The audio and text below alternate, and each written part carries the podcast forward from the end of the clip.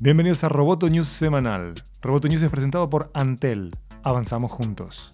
Mi nombre es Miguel Ángel Dobrich y junto a Natalia Ralde daremos las noticias más relevantes del mundo tecnológico.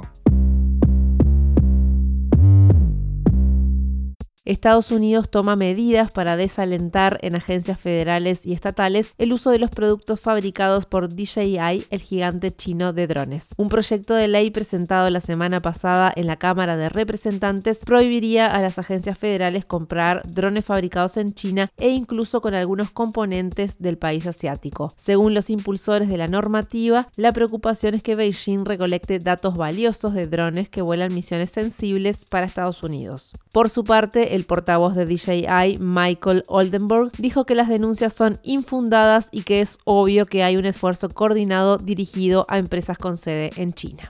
Twitter detuvo su plan para purgar cuentas inactivas después de que algunos usuarios expresaran su temor a que la compañía pudiera borrar los tweets de personas fallecidas. En un hilo, Twitter admitió que no considerar las cuentas de las personas fallecidas era una falta de su parte y que no comenzaría a eliminar cuentas inactivas hasta que desarrollen una nueva forma para poder memorializar cuentas.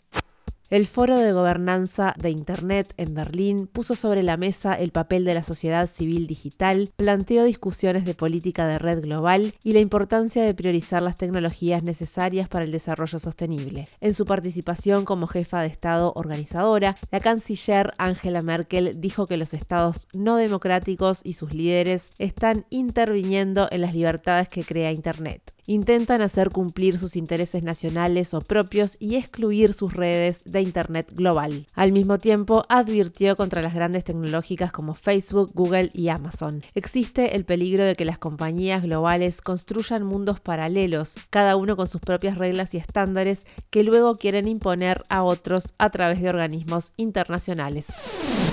Roboto News es parte de Dopcast. Sigue Amenaza Roboto en arroba amenaza roboto y en facebook.com barra amenaza roboto. News semanal fue presentado por Antel.